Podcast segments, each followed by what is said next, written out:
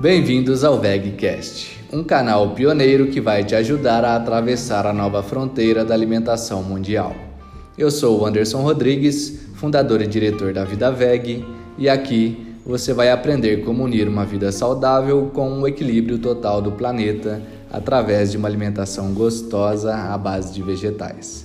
VegCast faz bem para você, para os animais e para o planeta.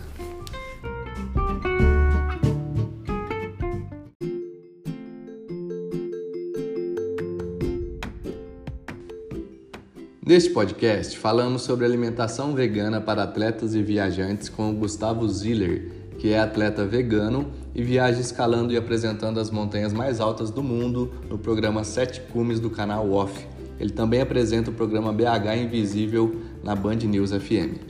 Você que gosta de viajar, é atleta ou praticante de atividade física, ou apenas quer adquirir conhecimentos sobre preparação física e mental para superar os desafios do dia a dia, não pode perder.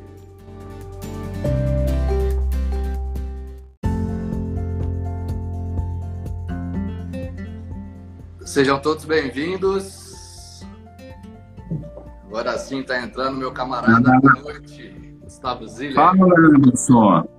Tudo bem? Tudo bem, camarada? Como é que você está? Bom demais, você? Tudo ótimo, tranquilíssimo. Tá frio nessa BH aí ou não? Cara, olha, anteontem eu estava comentando com os camaradas que trabalham comigo. Anteontem eu acordei de madrugada para dar aquela escapada na cozinha, ver se eu achava alguma coisa ali para comer. E no termômetro da cozinha marcava 6 graus, meu amigo. Uai, então tá frio demais aí. Tá do jeito que eu gosto. Bom demais. Gustavo, primeiro, obrigado pela sua disponibilidade aí em passar uma hora com a gente aqui. É, o tema da nossa live é alimentação vegana para atletas e viajantes. E mas antes de eu entrar aqui na, nas perguntas, eu queria fazer uma pequena apresentação sua. Eu tenho um resumo do seu currículo, que é um currículo de peso aí, né? Então vou falar um pouco quem é você, como a gente se conheceu. Depois você complementa um pouco e a gente entra nas perguntas, pode ser assim? Fechado, claro. Então, beleza, Gustavo Ziller é formado em publicidade e propaganda e tem especialização técnica em produção digital em rádio e TV na Inglaterra foi eleito um dos 50 profissionais mais inovadores do mundo digital brasileiro em 2013. É atleta e viajante, apresentador do programa Sete Cumes no canal Off e do BH Invisível na Band News FM, palestrante e empreendedor Endeavor. Para quem não sabe, a Endeavor é uma organização sem fins lucrativos que atua no mundo inteiro, aí, em vários países, para ajudar empreendedores né, a crescer, a escalar o seu crescimento. E a Vida Veg foi uma das 16 empresas selecionadas entre as 500 que participaram do processo seletivo aí no segundo semestre do ano passado, para ser uma empresa escalada, a participar do programa Scale Up da Endeavor. E aí é, eu tive a honra de ver uma palestra do Gustavo Ziller na nossa formatura, né, da formatura dos empreendedores que estavam ali no final do ano passado, onde o Gustavo Ziller contou um pouco da sua história e conseguiu linkar, mostrar como superar desafios ali nas escaladas das montanhas, né? Ele escala a montanha mais alta de cada continente, por isso só, por isso chama o programa Sete Cumes são as sete montanhas mais altas, é a montanha mais alta de cada continente no mundo, né? No canal Off. E aí você consegue contar as histórias de como superar os desafios nessas escaladas, de forma que a gente que está assistindo consegue enxergar como aplicar é, essas metodologias de superar desafios, de superar pressão. Tem que ter uma, uma preparação mental muito forte, né? Quem é empreendedor ao mesmo tempo de quem escala uma montanha que é das mais altas do mundo. Então foi incrível a palestra. E, e aí, com cinco minutos de palestra, o Gustavo Ziller falou assim: Eu tô vegano há 20 dias. Falei, Pô, e quando um vegano vê a outra pessoa, outra pessoa falando que virou vegano há pouco tempo, dá uma inspiração, né? Falei, pô, agora o cara já é meu amigo, já, pronto. E aí você falou que tava difícil é, virou vegana há 20 dias e estava um pouco difícil. E aí falei, pô, então essa é minha hora aqui, né? Justamente a missão da Vida Veg é facilitar o acesso a produtos veganos, gostosos e saudáveis. E aí eu tinha levado dois kits para sortear entre os formandos ali do, do Scale Up. Um já era, né? Falei, bom, um é dele, um é dele e eu vou sortear só o outro. Eu lembro disso. E aí, a hora que o Gustavo terminou a palestra, eu abordei ele ali no corredor e ele entreguei o kit. Aí você falou, pô, anota meu número aí que a gente tem muito muito que conversar. E seis meses depois a gente está fazendo uma live aqui muito bacana. Então, eu quero agradecer a participação, a sua, sua disponibilidade e dizer que para mim é uma felicidade estar com você aqui. Se você quiser complementar um pouco aí do seu currículo da, da nossa apresentação. Cara, é, você contou a história é ótima, né? A vida é feita de histórias, né, Anderson? E essa que você contou é mais uma a compor o, o livro, a jornada que é a sua vida e a minha, né? Eu acho que é aquele dia que a gente se conheceu, eu estava no momento de, eu não diria desespero, mas assim, por exemplo, a minha sogra faz um brigadeiro espetacular. Naquele dia ali, eu devia estar cheirando o brigadeiro da minha so sogra, as moléculas de leite condensado da minha sogra, ali onde eu estava falando a palestra com vocês, entendeu? É. De tanto que eu ainda estava me desfazendo das coisas que, se precisa se reorganizar, né? E é, é uma tarefa árdua no início, e depois a coisa vai tranquila, né? Então foi um dia muito legal, assim, foi bem bacana aquela vez. Foi bom demais. E aí depois eu comecei a te acompanhar aí no Instagram, nas redes sociais. Eu vi sua live no, no YouTube do Atlético Mineiro. Eu sou São Paulino, mas a live foi ótima. Durou quase três horas, né, de, de resenha com a turma. Foi bom demais. Se deixasse, a gente ficava o dia inteiro falando, contando história, né? A gente não gosta. bom, aqui no Instagram limita em uma hora, então acho que a gente vai ter menos tempo aí, mas vamos lá, vamos lá. Você que é um contador de história, eu falei para você, né? Você e meu avô, meu avô Herculano lá de Itajubá são os dois maiores contadores de história que eu já conheci na vida. Oh, que, que honra! E aí é uma honra, pô. Bom demais. Vamos lá, Ziller. Entrando no nosso tema aqui, alimentação vegana para atletas e viajantes. Queria que você contasse um pouco como você entrou para o mundo dos esportes. Cara, eu desde cedo, eu sempre fui muito ligado ao esporte, né? Eu morei uh, dos, dos 6 aos 12 anos de idade em Belém do Pará. E em Belém eu aprendi a jogar bola, a, a me. Não aprender a jogar bola, né? Mas assim, eu, eu, eu me profissionalizei no futebol no Petis do Paysandu. Né? Em Belém tem dois clubes de futebol, o Paysandu e o Remo. E eu fui jogar futebol de salão no Paysandu. E, e eu era um bom goleiro, né? Era não, ainda sou. Costumo brincar que se eu, se, se eu, for, se eu for a campo, eu dou trabalho. Né? Então eu. Que se cuide, né? O Vitor que se cuide. Eu ali no, no, em Belém eu comecei a jogar bola e, de, e aí eu me apaixonei com o esporte, né, Anderson? Porque eu gostava daquela história de chegar no clube, os amigos e tal. Aí depois migrei para o basquete, voltei para Belo Horizonte. Em Belo Horizonte, no, no Dom Silvério, que foi onde eu fui estudar, tinham as Olimpíadas. A gente, pô, adorava as Olimpíadas. Eu era do time de handball do colégio, eu era do time de futebol, sempre no gol. Daí, faculdade, continuei jogando bola com os meus amigos de faculdade. Então, o esporte sempre teve muito presente no, nesse, nesse primeiro período aí que encerra na faculdade com é, o futebol e, e, algumas outras coisas que eram pinceladas. Eu gostava muito de artes marciais, né? Cheguei a fazer boxe tailandês, cheguei a fazer kung fu, judô, aikido. Ficava fazendo uma pancada de coisa. Aí, cara, o que aconteceu? Depois de um tempo, eu entrei no sedentarismo, né? Fiquei absolutamente parado ali dos 26 anos de idade, 25, 26, até os 36, 37. Foram uns bons 11 anos aí de sedentarismo absoluto. Uh, aos 37, 38 anos, eu tive um, um, uma gestão de choque, né? Um, se o Falcone tivesse nessa live, ele ia dizer que era gestão zero, né? Quando você, faz o, a, o marco zero da empresa. Que eu desmaiei no trânsito de São Paulo por causa de uma síndrome de burnout. E eu tinha 37 para 38 anos de idade. Obviamente, quando você passa por um processo desse, você acaba no hospital fazendo aquela bateria de exames que você não quer ter acesso ao resultado, né? Porque você sabe que vai dar merda. Tive acesso aos resultados, tudo completamente zoado, e foi quando eu voltei para o esporte. E aí foi quando eu escolhi o montanhismo como esporte de recuperação é, da, da. Cara, do equilíbrio, né? De equilibrar a nossa vida. Acho que essa é a grande palavra. Né? Eu tinha tido um contato com o montanhismo quando eu servi exército, porque a meu estágio de instrução no exército foi em São João del Rei. Em São João del Rei é o batalhão de montanha no Brasil e a gente ficava na Serra de São José escalando, fazendo umas Cheguei aí para lá alguns fins de semana com os meus amigos para escalar. Foi o primeiro contato que eu tive com o montanhismo.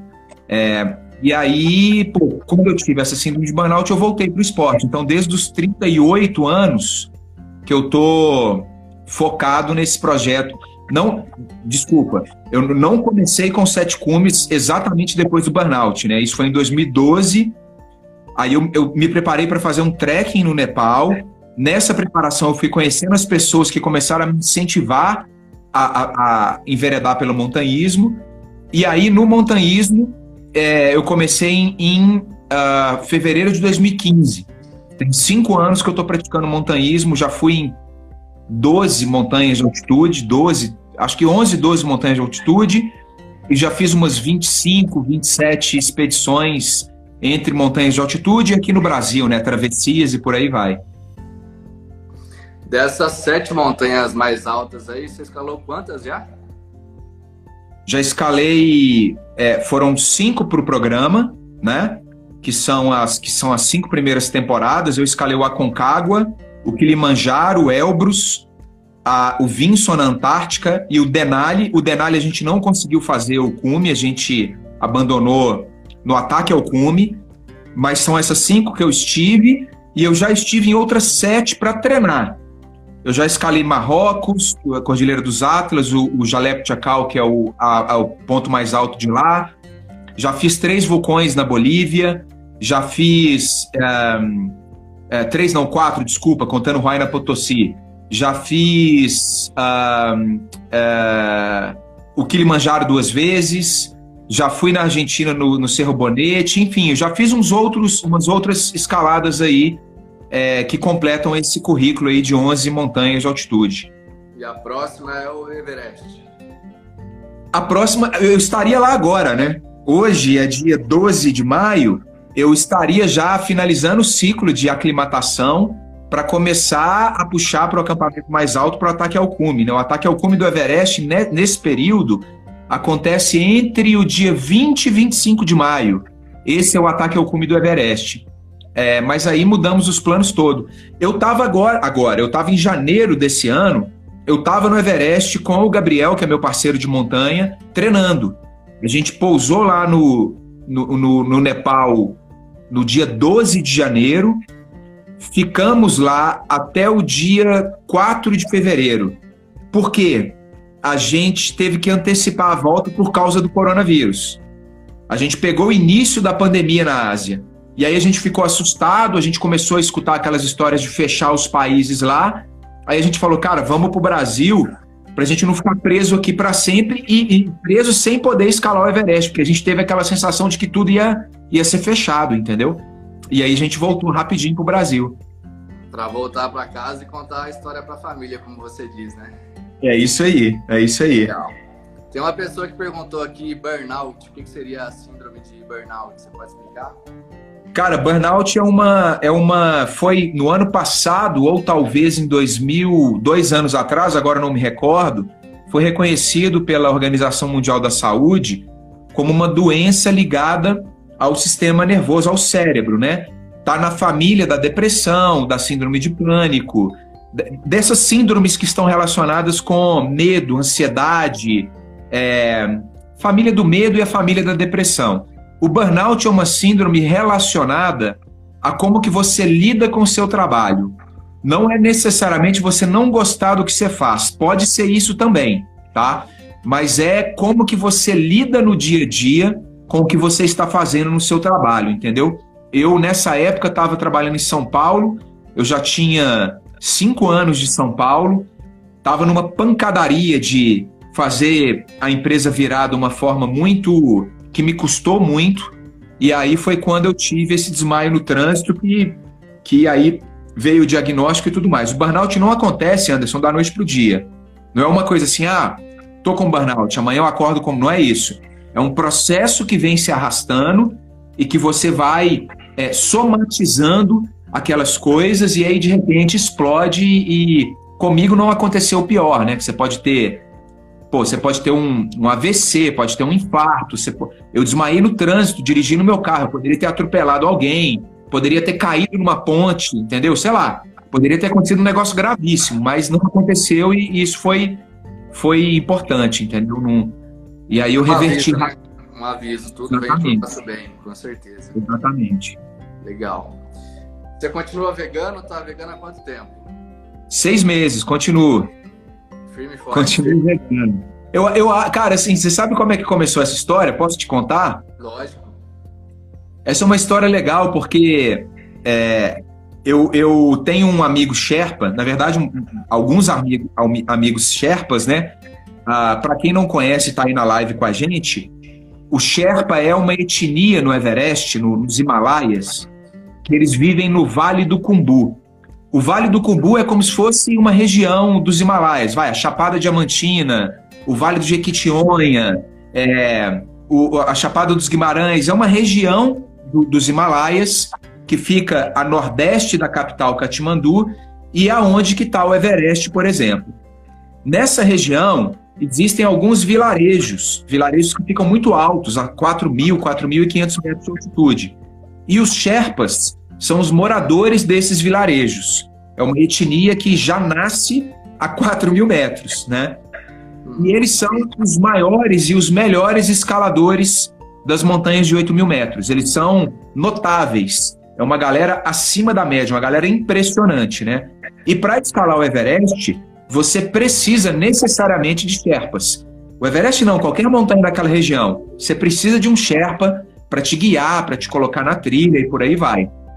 Então, eu tenho alguns amigos Sherpas. Um deles vai escalar o Everest comigo. O apelido dele é de Jimi Hendrix, é uma figuraça. E ele, quando eu conheci ele no ano passado, ele ele e o Pemba, que é o outro, o outro amigo nosso que vai escalar com a gente, Pemba Sherpa, e, e o Ken, o nome dele real, né? O Jimmy é para os íntimos. E, o Jimmy chegou para mim e falou assim: Gustavo, como que você está treinando seu cérebro? Né? A gente precisa treinar o cérebro na montanha, né? 70% do, do esforço de montanha está tá na cabeça, né? Aí eu falei, pô, a Jimmy, eu tô, cara, eu faço várias coisas, eu tenho treinadores de cérebro, né? O, Márcio Libari e o Fernando Gonçalves do Sistema Cinco Pilares. Eu, eu leio livros que eu não concordo com o autor para isso dar aquela travada no cérebro e tal.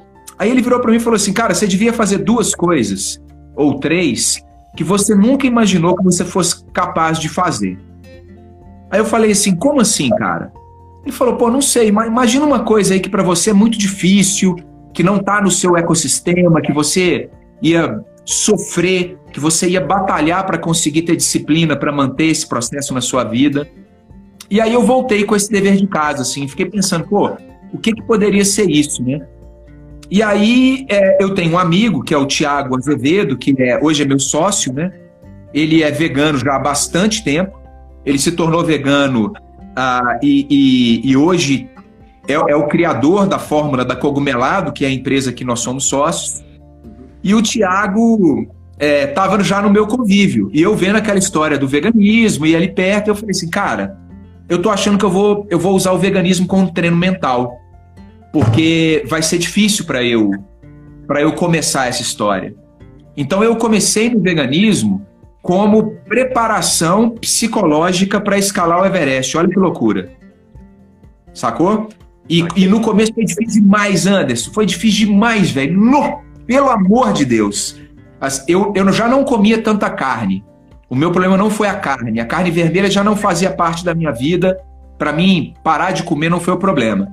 O problema meu foi queijo, leite, pão de queijo, é, sabe? É, iogurte, mineiro, né, cara? Adoro chocolate, sorvete, essas coisas. Isso para mim, cara, nossa senhora, foi difícil pra caramba. E aí foi um treino mental muito legal. Entendi. Então não foi questão animal, não foi sustentabilidade, foi um, um desafio para você? Foi, cara, sendo super transparente com os veganos que estão nos assistindo, eu costumo ter até um, um, um cuidado para dizer que eu não sou, eu, não, eu estou vegano. Eu não sou vegano, porque depois, quando eu comecei a estudar essa história, eu entendi que existem vários tipos né, de vegetarianismo, de veganismo.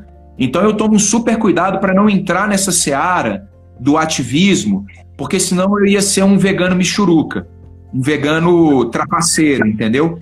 Eu, hoje a minha alimentação ela, ela, ela não é 100% vegana. O que, que eu como que não é que não que não que, que não está no negócio? Eu ainda como mel. Eu ainda como mel de abelha de apicultores que eu conheço, que, que são produtores que eu confio, e é uma coisa que eu não consegui largar porque eu preciso do mel para algumas coisas ainda. É, mas tirando o mel de abelha, o resto tudo é 100% vegano, Anderson. Legal. É, e assim, nem todo vegano é ativista. Existe o vegano empreendedor, existe o vegano que é advogado, cada um atua na sua área nem, não necessariamente o vegano é um ativista. E o vegano que é, que é ativista tem que abraçar todo mundo porque é pelo bem maior. Né? O vegano ativista é pelos animais e quando uma pessoa é vegana como você, que não é pelos animais, querendo ou não, você está fazendo um bem pelos animais. Então, não tem, tem, não tem essa discussão de tem que todo mundo se abraçar mesmo. Sim, sem dúvida. Eu acho que qualquer tipo de, de situação em que você elimina um ponto de vista em função de, um, de uma coisa um pouco mais extrema ou fanática é ruim para todo o processo, entende? Para todo o ecossistema, toda a, a história por trás da, dessa alimentação, né? Eu acho que é, a gente precisa somar mesmo nesse momento, ao invés de dividir. Essa é uma coisa que eu tenho certeza. Sem dúvida nenhuma, sem dúvida nenhuma. E aí, é, você está seis meses. O que, que você está sentindo aí na sua saúde e qual que é o reflexo dessa alimentação vegana nos esportes para você? Cara, eu eu vou falar umas coisas aqui agora que pode ter um monte de gente aí que também está é, em alimentação vegana e pode corroborar comigo, subscrever. E pode ter gente que nem conhece alimentação vegana ou, ou não concorda, ou sei lá o que, que vai trucar, né? vai dar o truco. Aí a gente manda o zap aqui e resolve a situação. Assim, no início, no, nos primeiros meses, o que foi imediato para mim que eu percebi, e eu posso dizer que isso foi importante, foi o meu sono, tá? Eu comecei a dormir melhor. E foi a única coisa que eu mudei foi a alimentação, né? E como eu, eu já treino há bastante tempo e eu faço é, yoga, às vezes meditação, treinamento de cérebro passa muito por treinamento de meditação, eu consigo me entender fisiologicamente. Então, ali no primeiro mês de veganismo, Anderson, cara, meu sono melhorou. E melhorou de um jeito que a Paty, minha mulher, ficou impressionada, assim, né? Aliás, a Paty também se tornou vegana para seguir essa jornada comigo, para me auxiliar também. E a gente está bem feliz. Então, a primeira coisa que eu percebi foi a qualidade do sono. Eu sempre tive muita insônia, eu sempre dormi muito pouco, sempre fui muito elétrico, eu acordo cedo é, e eu consegui, eu consegui me organizar eu continuo dormindo é, pouco, mas eu não acordo mais no meu sono, entende? Meu sono é pesado durante quatro, cinco horas seguidas. Ou e seja, aí eu acordo. Você descansa mesmo durante o sono. Antes você tinha a noite ali, mas não descansava completamente. É, é isso aí. Então eu já eu durmo muito bem e acordo com muita energia. É, acordo com uma energia, como diz a minha filha uh, do meio, né, a Yara, uma energia irritante, né? Ela fala, pai, nem todo mundo acorda como você acorda. Pelo amor de Deus, pai, menos, né? Deixa a gente ser feliz aqui também do nosso jeito. Então, isso foi a segunda coisa que eu percebi. Eu acordo com mais energia. Tá? Então, é, é uma coisa bem legal. É, depois, cara, eu comecei a perceber algumas coisas que uh, são. Eu acho que aí não, eu, eu não acreditaria especificamente a alimentação vegana mas eu acho que aí eu, eu acreditaria o conjunto da obra. Eu treino muito, eu, poxa, eu, eu treino muito cérebro, eu, eu me sou super disciplinado, sou caxias para algumas coisas, né? Então, hoje, cara, eu percebo que eu controlar o meu peso é muito mais fácil do que antes. Né? Eu, eu sou um atleta semi-profissional, então eu preciso controlar o peso. Né? Eu preciso estar. Eu, eu não posso chegar na montanha mais pesado do que o ideal, porque qualquer quilo a mais que você carrega na montanha, ele se torna 10 quilos a partir do momento que você está ganhando altitude. Então, a cada um quilo é 10, 20, 30. Isso vai te arrebentar muito mais rápido, entendeu? Então, para controlar o peso, eu não sofro mais. Eu sofria bastante, Anderson. Hoje eu já não sofro mais, tá? E uma outra coisa que eu percebi, e pode ser uma coisa que só aconteceu comigo, é a quali... o cheiro, cara. Seu cheiro muda. Fica um cheiro mais. Sabe, o suor tem outro cheiro, é, o hálito tem outro cheiro. Não é, é, um, é, eu não sei explicar. Saca, saca? Você também é, e você sabe o que eu tô falando. É uma coisa surreal, cara. Né? Legal. E, e, é um cheiro bem melhor, na verdade, né? As, as esposas, namoradas agradecem, né? Não tenha dúvida, não tenha dúvida. Legal, Ziller, bom demais. É, continuando nessa conversa aqui, é, além da preparação física, no esporte que você pratica, tem muita preparação mental para superar os desafios. E aí eu queria que você contasse depois aquele caso que você caiu no buraco e o seu parceiro lá na montanha é, falou, não, não vou te ajudar, que eu acho muito legal essa história. É, e a pergunta que eu faço é onde as pessoas podem buscar esses aprendizados no dia a dia delas, da preparação mental para aguentar pressão, para superar desafios? Cara, eu a montanha me ensinou isso uh, e depois eu comecei a perceber que isso não é um aprendizado só para montanha, né? A gente está vivendo agora esse período de distanciamento social, isolamento, quarentena, não sei que nome que a gente está dando nesse momento, mas é um período onde a gente, ah, vamos colocar assim, a sociedade toda entrou em burnout, né? E, e fazendo essa analogia, é muito importante a gente ter força mental para lidar com tudo que está acontecendo, porque é, novo para todo mundo, é todo mundo tomar um tapa na cara junto, né? É, e aí, cara, eu, é uma coisa que eu sigo direto, cara. Eu não, eu não abro mão mais de estar tá muito preparado psicologicamente para enfrentar qualquer tipo de desafio, entendeu? Como que eu recomendo começar? É, o mais simples de você é, é, começar um treinamento do cérebro é você co colocar o cérebro em situações é, é óbvio que eu vou falar, que ele não entenda o que está acontecendo. Sabe, quando acontece alguma coisa que te dá um nó, e você fica desconfortável. Todo mundo que está ouvindo a gente aí está entendendo o que eu estou falando. Que você, às vezes, é uma coisa que embrulha teu estômago, que alguém fala uma coisa tão contra os seus princípios, que você. Isso é o seu cérebro trabalhando. Então, colocar o seu cérebro nessas pequenas situações de desconforto é uma forma de treinamento. Uma outra forma de treinamento do cérebro são microaprendizados. Quando a gente quer treinar o cérebro, a primeira coisa que vem na nossa cabeça é: ah, vou voltar para a faculdade, vou fazer pós-graduação, vou fazer mestrado. Cara, essas decisões elas são muito complicadas, são muito complexas. Imagina, você fazer um mestrado com filho, com não sei o quê, e aí você começa a se auto-sabotar. De, do outro lado, estão os microaprendizados, né? O que, que é um microaprendizado? Por exemplo, é, cara, fazer um sanduba, cozinhar um macarrão. Eu não sei cozinhar. Outro dia eu pedi para a Patrícia me ensinar a cozinhar um macarrão, né? Então isso para mim foi um microaprendizado. É, aprender a fazer uma live, para quem não sabe, é, ver um vídeo no YouTube que te ensina a fazer um nó diferente. Ah, Cara, tudo que você faz assim com que você em 15 minutos aprende uma coisa, uma didática, né? É um microaprendizado. Isso é treinamento de cérebro, tá? Então assim, sendo Sai super rotina, transparente, né? sair daquele normal que você faz todo dia, fazer algo diferente. É isso aí. É isso aí. Eu gosto de ser sempre na lata assim nessas nessas lives, cara, porque eu acho que a gente se a gente passa um recado bom para todo mundo que está assistindo a gente, a pessoa consegue praticar hoje mesmo, né? Então, a minha recomendação é essa, cara. Não não, não pense em fazer o um mestrado, sabe? Em aprender a pilotar o helicóptero. Eu tenho um amigo que eu, falei com ele outro dia, amigo de, de Instagram, o Leandro, não sei se ele está assistindo a gente aí, que ele é piloto de helicóptero. Aí eu falei com ele, pô, cara, eu quero aprender a pilotar helicóptero. Você vai me ensinar, eu quero fazer curso e tal. Aí ele falou, vou. Agora não é hora de eu aprender, porque é, é muito complexo. Então, eu vou, eu vou treinar meu cérebro de outra forma. Então, assim, os microaprendizados são muito importantes agora, sabe, Anderson? É...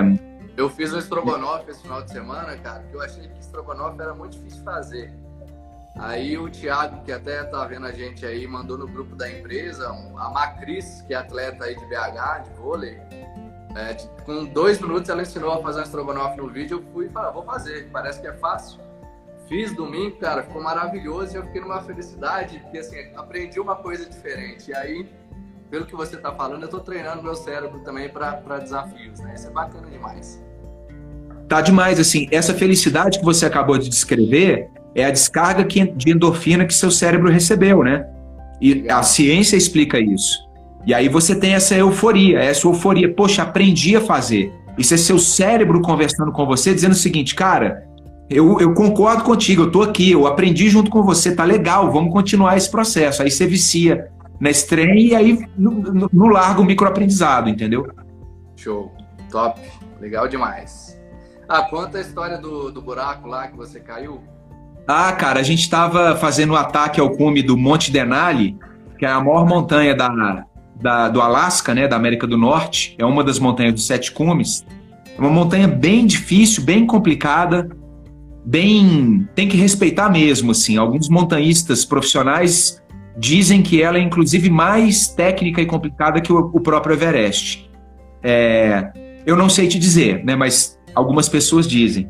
E aí, a gente estava no ataque ao cume, o tempo fechou, a temperatura caiu para menos 40 graus, os ventos começaram a chegar muito fortes, chegamos a pegar vento de 70, 80 km por hora, e a gente resolveu abandonar a escalada e voltar para sair da montanha. Acontece que quando a gente estava descendo, o nosso guia-chefe, que é o Eli, conseguiu falar com o campo base e o guarda-parque falou: Cara, sai da montanha, não fica aí não, porque o tempo vai virar e vai ser difícil, não vai ter resgate, vai ser pior para vocês. Então a gente teve que andar 35 quilômetros, que é de onde a gente estava, até o lugar onde o avião ia pousar para resgatar a gente. Cara, a gente andou 30 e poucos quilômetros em sei lá, três dias, dormindo uma hora quando ficava muito exausto para sair da montanha. Foi muito rápido que a gente saiu. Se bobear, foi até menos de três dias, eu não vou, não vou lembrar agora. Tá lá na, no, no Sete Cumes. Quem tiver o canal off aí é só assistir os episódios, que isso eu conto lá. Aí na volta, a gente estava encordado, e quando a gente anda encordado, nós éramos quatro montanhistas, a gente mantém uma distância de segurança de mais ou menos uns 3 metros e meio, 4 metros entre um e outro. Justamente para, se alguém sofrer um pequeno acidente, os que estão nos extremos dessa pessoa fazem a segurança dessa pessoa, para ela não cair ou ela não ter um acidente mais grave. Bom, eu caí numa greta, né? Eu não, não vi a greta, a greta estava toda tava congelada naquele momento, a, a, a neve ali em cima. Eu pisei no lugar que eu não deveria ter pisado, meu corpo tombou e eu, pum, entrei lá dentro. Quando eu entrei, eu, a primeira coisa que você pensa, é, morri, não vou sair daqui, vou congelar, tá tudo errado, etc e tal. Aí vem o treinamento mental. É quando você vira e fala, calma, respira, dá uma ancorada na sua, no seu susto, dá uma ancorada nas suas emoções, procura entender o que está acontecendo, né? Tem técnica para sair desse, desse estado e, e para você sair daqui. Aí eu escutei a voz do guia assistente, do Ryan que estava atrás de mim, estava fazendo a segurança atrás de mim. E o Ryan fala comigo, Gustavo, você tá bem? Quando eu escutei a voz dele e entendi, eu falei, pô, eu tô bem, porque se eu entendi, eu não tô atordoado, né? É porque eu tô, eu consigo sair daqui. Aí eu virei para ele e falei, ô oh, Ryan, eu tô bem. Aí ele falou assim, pô, é, então você quebrou alguma coisa? Tá sangrando? Aí eu olhei esse meu corpo, tava, eu tava entortado, né? Falei, não, tá tudo bem. Aí ele falou, então sai daí. Aí eu falei, não, vem cá e me ajuda. Eu falei, não, cara, você se meteu aí, agora eu sei que vai sair daí. Eu falei, mas como assim, bicho? Eu preciso de ajuda. Ele falou, não, eu não posso te ajudar. Se eu chegar perto de você e tombar junto com você, aí sim nós temos um acidente gravíssimo. Né? Eu não posso chegar perto de você para o solo ceder. Você tem que sair e a gente faz a proteção de novo. Então o problema está do teu lado aí. Você que se, se meteu nessa situação, agora você que sai, né? E aí foi muito interessante, porque você trabalhar a cabeça para conseguir se movimentar e achar o lugar que você vai apoiar, não vai gastar energia e tal. Cara, foram uns, sei lá, os 15 minutos mais 5 horas da minha vida, sabe como? Imagino. Imagino, tenso. Mas é, o aprendizado que você teve ali, né? Sensacional. Sensacional. Ô, ô Ziller, o que, que você costuma comer né, nessas escaladas, nas suas viagens aí para escalar as montanhas? Cara, eu nunca escalei uma montanha vegano, uhum. tá? Eu já treinei, eu estava no Nepal agora em janeiro e eu fiquei do dia 12 ao dia 4, então foram aí 18 mais 4, 22 dias no Nepal, 20, 22, 23 dias no Nepal. E nesses 23 dias eu, eu, eu não fui, eu não, eu não peguei uma expedição, a gente estava treinando. Então a gente dormia nesses vilarejos e ia para a montanha, né? A gente chegou a fazer o campo base do Everest, a gente voltou do campo base, Calapatara, a gente ficou ali na região. Depois a gente foi para o campo base do Amada Blanc, que é outra montanha que tem lá, mas sempre voltando para um ponto que tinha teto para dormir, não era barraca. Uhum. Então a gente comeu muito dalbat, que é um prato nepalês que eu adoro, tem na Índia também, então é 100% vegano. É um prato que tem o arroz nepalês que eles fazem, uma sopa de lentilha e vegetais, legumes e tal. É bem bacana esse prato. É, a gente comia muita uh, granola, eu adoro granola na montanha, eu levo. É, barrinhas diversas. Eu levei chocolate vegano e levei chocolate 85% com manteiga de cacau. É, levei algumas alguns sachês de proteína vegetal, né, de plant-based. É, eu gosto muito de usar a Mader, parceira nossa, parceira de vocês aí também. É, cara, então assim, eu não tive dificuldade, mas também, Anderson, eu não estava em alta montanha, né? Vai ser uma primeira experiência agora no Everest. Eu acredito que eu não vou ter dificuldade, porque os Sherpas, eles são veganos. A maioria esmagadora deles é vegana e quem não é vegano é vegetariano. Eles raramente comem carne de iaque, que é o, colocar entre aspas, a vaca deles, né? O iaque. Uhum. É, se eu não me engano, eles só comem carne de iaque quando o iaque morre naturalmente. Aí tem um festival para ofertar aquele, aquele, aquela dádiva, porque eles pegam couro, chifre para fazer um monte de coisa. Mas como eles, tão, eles têm uma cultura que eles não podem matar animais, eles não matam para para fazer é, é, comida, sabe? Eu sei que tem alguns chefes que comem ovo, eles criam galinhas e ovo, às vezes eles comem, mas a maioria esmagadora deles ou é vegetarianismo com ovo, né? Ou é veganismo puro, assim. Então eu acho que eu não vou ter nenhum tipo de dificuldade. Bacana. Você sentiu alguma diferença nessa última montanha que você foi já vegano em relação à performance ou não?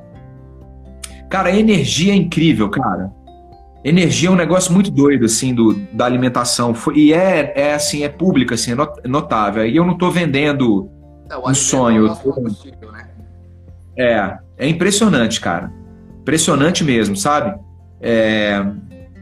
Eu tô, eu tô muito, muito satisfeito, cara. Aí o que, que aconteceu agora? Como eu tô satisfeito e o meu cérebro entendeu que eu tô gostando, já não é mais um treino psicológico, entende?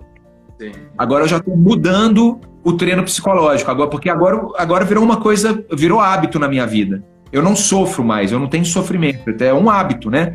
Eu tenho aqui meu, meu dia a dia, eu como, a minha esposa é vegana, então ela, ela é uma super cozinheira, ela está aprendendo a fazer um monte de coisa. O Thiago, meu sócio da Cogumelado, é um super chefe, né? Então ele, ele dá dicas e tal, então não é mais sofrimento pra gente. Eu tenho as coisinhas que eu consigo aí, ó, ah, para mostrar pra vocês. Esse aqui é o produto que eu mais gosto de vocês, então eu estava fazendo um treino ali agora, acabei. Deixa eu até terminar de tomar ele aqui. Aí eu tomo a proteína. Então, assim, tem essas coisas que eu sofro mais, entendeu? Bom demais, bom demais. Seus filhos também estão veganos ou eles ainda não? Não, a Yara, a minha filha do meio, ela tem uma restrição alimentar bem, bem forte. Ela chegou a ter aquela restrição de proteína animal novinha, que era radical, cara, assim, de fechar glote, parar no hospital. Então ela mesmo sempre teve uma alimentação restrita. Por isso, ela é a que mais se alimenta bem aqui em casa desde sempre. Então Yaya hoje ela é vegetariana, ela come ela come sushi que eu lembro aqui de carne assim. Ovo ela não come, ela não gosta de ovo, ela não gosta de queijo. Então ela, ela é meio que uma vegetariana vegana, assim, ela navega nos dois lados, né? A Jojo, nossa filha mais velha, ela, é, ela, é, ela não é vegetariana e nem vegana. Ela come carne de vez em quando, mas também muito pouco, porque a família toda mudou, né? Então ela, ela também diminui bastante. O Matheus, que é nosso filho mais novo, não. Esse é carnívoro mesmo. Esse a gente está, aos pouquinhos, ele está acostumando a comer outros tipos de, de comida, porque ele ainda tem um paladar muito infantil. Ele está com 14 anos, entrando na adolescência, então ele ainda tem aquele paladar infantil e a gente está tentando fazer de outra forma. E é aquilo que a gente falou no início da live, sabe, Anderson? A gente não é a gente não é, não é chato com os meninos, porque eu acho que tudo tem seu tempo. Quando a pessoa faz uma opção porque ela quer, é diferente de quando ela faz uma opção porque ela é forçada, né? Sem dúvida, sem dúvida. É, você falou a sua primeira filha, qual é o nome da que era alérgica? É Yara. Yara. A gente recebe muitos relatos de mães aqui na Vida Veg é, extremamente contentes, satisfeitas porque conseguiu a Vida Veg e o filho teve a primeira experiência tomando um iogurte na vida, porque existem muitas crianças alérgicas à proteína do leite de vaca e elas vão na escola ver outras crianças tomando iogurte não podem tomar. E aí a Vida Veg é uma, uma alternativa que essas mães encontraram e a gente recebe diariamente vários relatos de mães muito felizes, contentes com isso. E a gente até fez uma postagem domingo de alguns relatos de, de duas mães dizendo tanto que elas ficaram felizes em encontrar um iogurte que, poderia, que podia ser dado para o filho que é alérgico. Porque, na verdade, é, o leite de vaca, ele vai causar alergia mesmo porque é para o bezerro, né? Ele não é para uma criança humana. Então, causa uma reação alérgica na criança. E aí, quando você consegue encontrar um, um, iogurte de leite de coco, que é a base vegetal, esse sim é para ser humano. Então, a gente consegue atender essas mães, esse público que é alérgico ao leite e recebe vários relatos. Isso é muito legal também. Bom, continuando nas perguntas aqui, Gustavo. É, quais dificuldades você começou a passar após se tornar vegano no dia a dia nas viagens? Aí teve um casal tem um Instagram Vibe de dois, mandou nos nossos comentários aí. Eles disseram o seguinte: a gente está querendo sair para viajar em breve e a nossa maior dúvida é como se alimentar bem na estrada por longos períodos. E emendando já uma outra pessoa também mandou para gente: ó, quero fazer uma travessia de três dias ano que vem e não sei o que levar para comer durante a minha caminhada para dar energia. Qual é a dica que o Gustavo pode dar? Legal. Cara, eu descobri uma coisa agora no Nepal que eu achei muito legal, que é a rapadura. Descobri não, né? Re redescobri, né? E eu é, tem uma marca, eu não vou lembrar o nome agora, mas é legal dar uma, dar uma pesquisada aí, que é uma marca que tem uma rapadurinha assim, pequenininha, e é um boost de energia muito legal. Então eu, eu comecei a comprar essas rapadurinhas pequenininhas para boost de energia. É, eu levo também as barras de proteína vegetal, né? É, é, plant-based. Então tem muita barra de proteína plant-based legal para pesquisar, de empresas bem legais. Quando eu consigo levar, eu levo esse shakezinho de vocês, que também é bem bacana, porque ele é leve, você consegue se resolver aí. Se você toma um por dia e leva 10 numa travessia longa, você consegue medir o peso.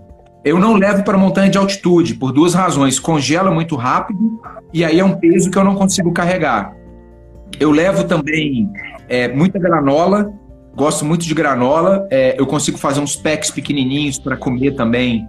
Granola pura, cara. Eu consigo comer granola pura, olha que loucura. Eu adoro. Assim, gosto é uma coisa que me dá, me dá prazer. É... Agora, eu, eu diria que o mais importante é a, é a tal da rapadura. A rapadura dá um boost, meu amigo, que é bem legal. Né? E eu também faço racionamento, né? Eu como um por dia, aí você vai controlando para você não, não, não ficar nem tão leve, nem tão pesado durante a travessia. É, sobre viajar longos períodos, de você ficar muito tempo, aí eu recomendo é, estudar e ler bastante sobre se você quiser se tornar vegano, né, ou, ou, ter uma alimentação com menos proteína animal, aí eu recomendo você ler bastante, porque uma das coisas que eu tinha muito de dúvida, sabe, Anderson?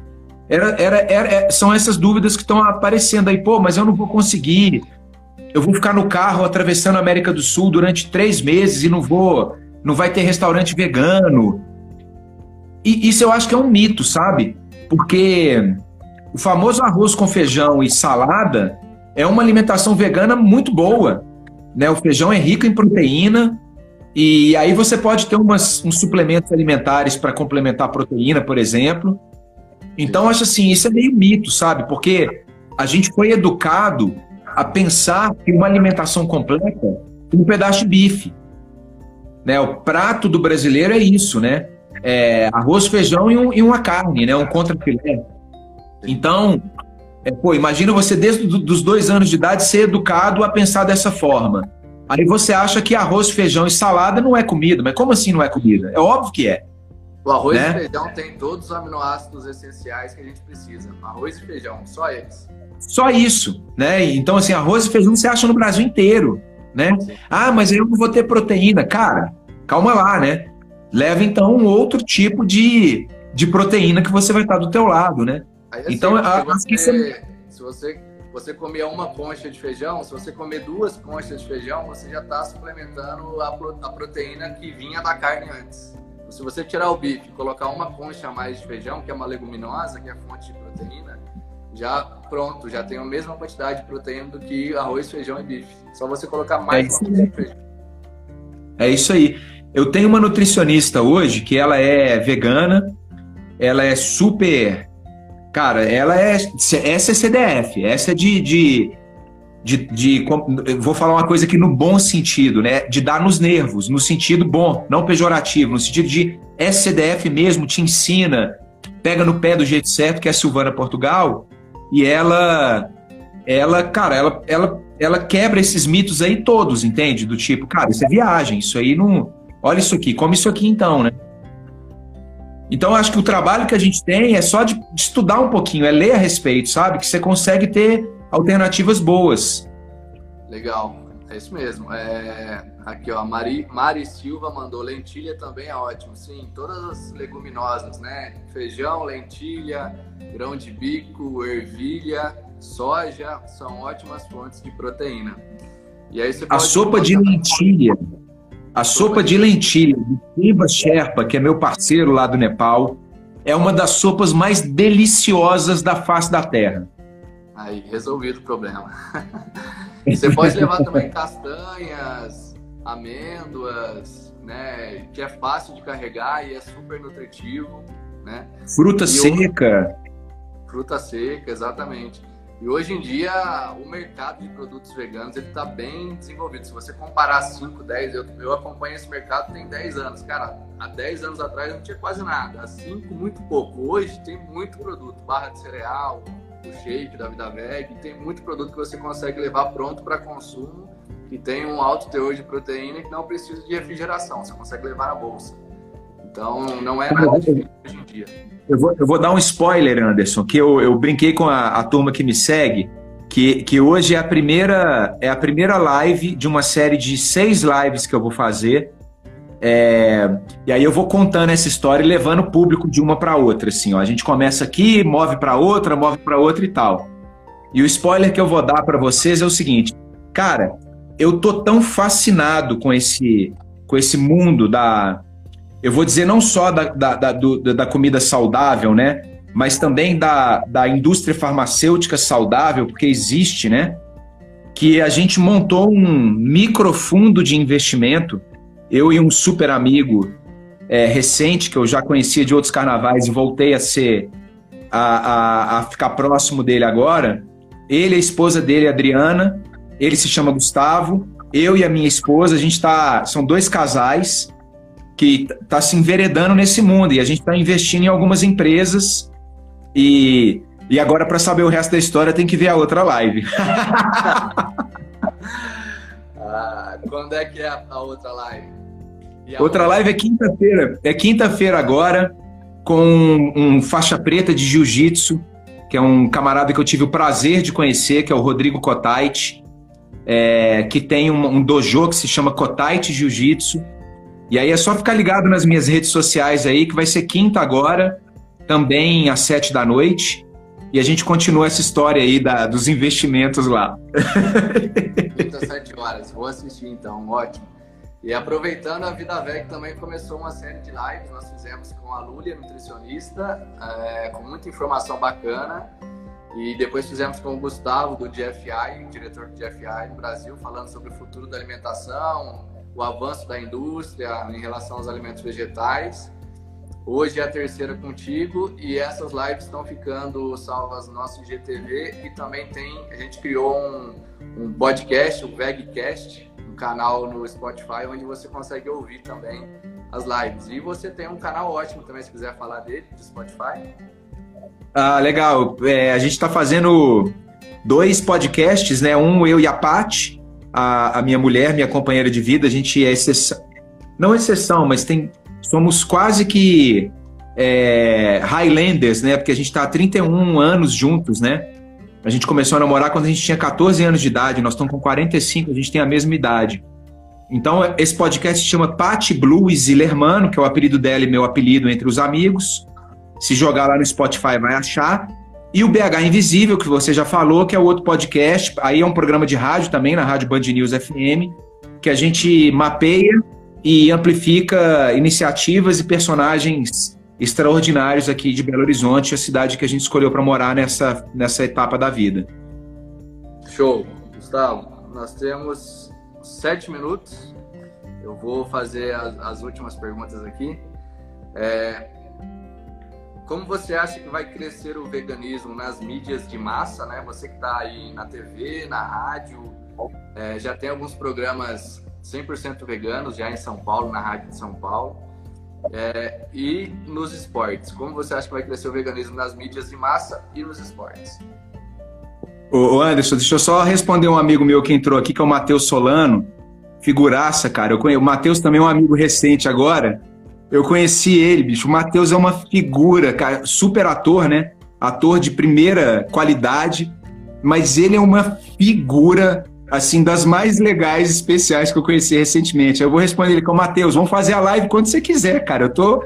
Eu sou seu fã e vamos fazer essa live sobre tudo que você acredita também, que eu tenho certeza que você acredita no que a gente está falando aqui.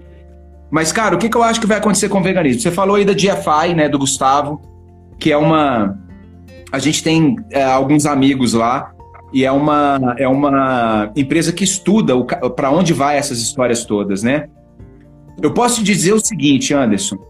Imagina que a gente está dentro de um carro é, descendo uma ladeira, uma ladeira bem inclinada. Pegamos um carro e estamos em bicão no Everest, lá no cume do Everest. Começamos a descer. Aí, esse carro perdeu o freio. Perdeu o freio. E lá no final da ladeira, você está vendo um muro. Tá? Você tem duas opções. Ou você se prepara para o impacto, ou você finge de doido. O que, que eu acho que está acontecendo com a indústria da alimentação? A turma tem que se preparar para o impacto. Porque a alimentação saudável veio para ficar.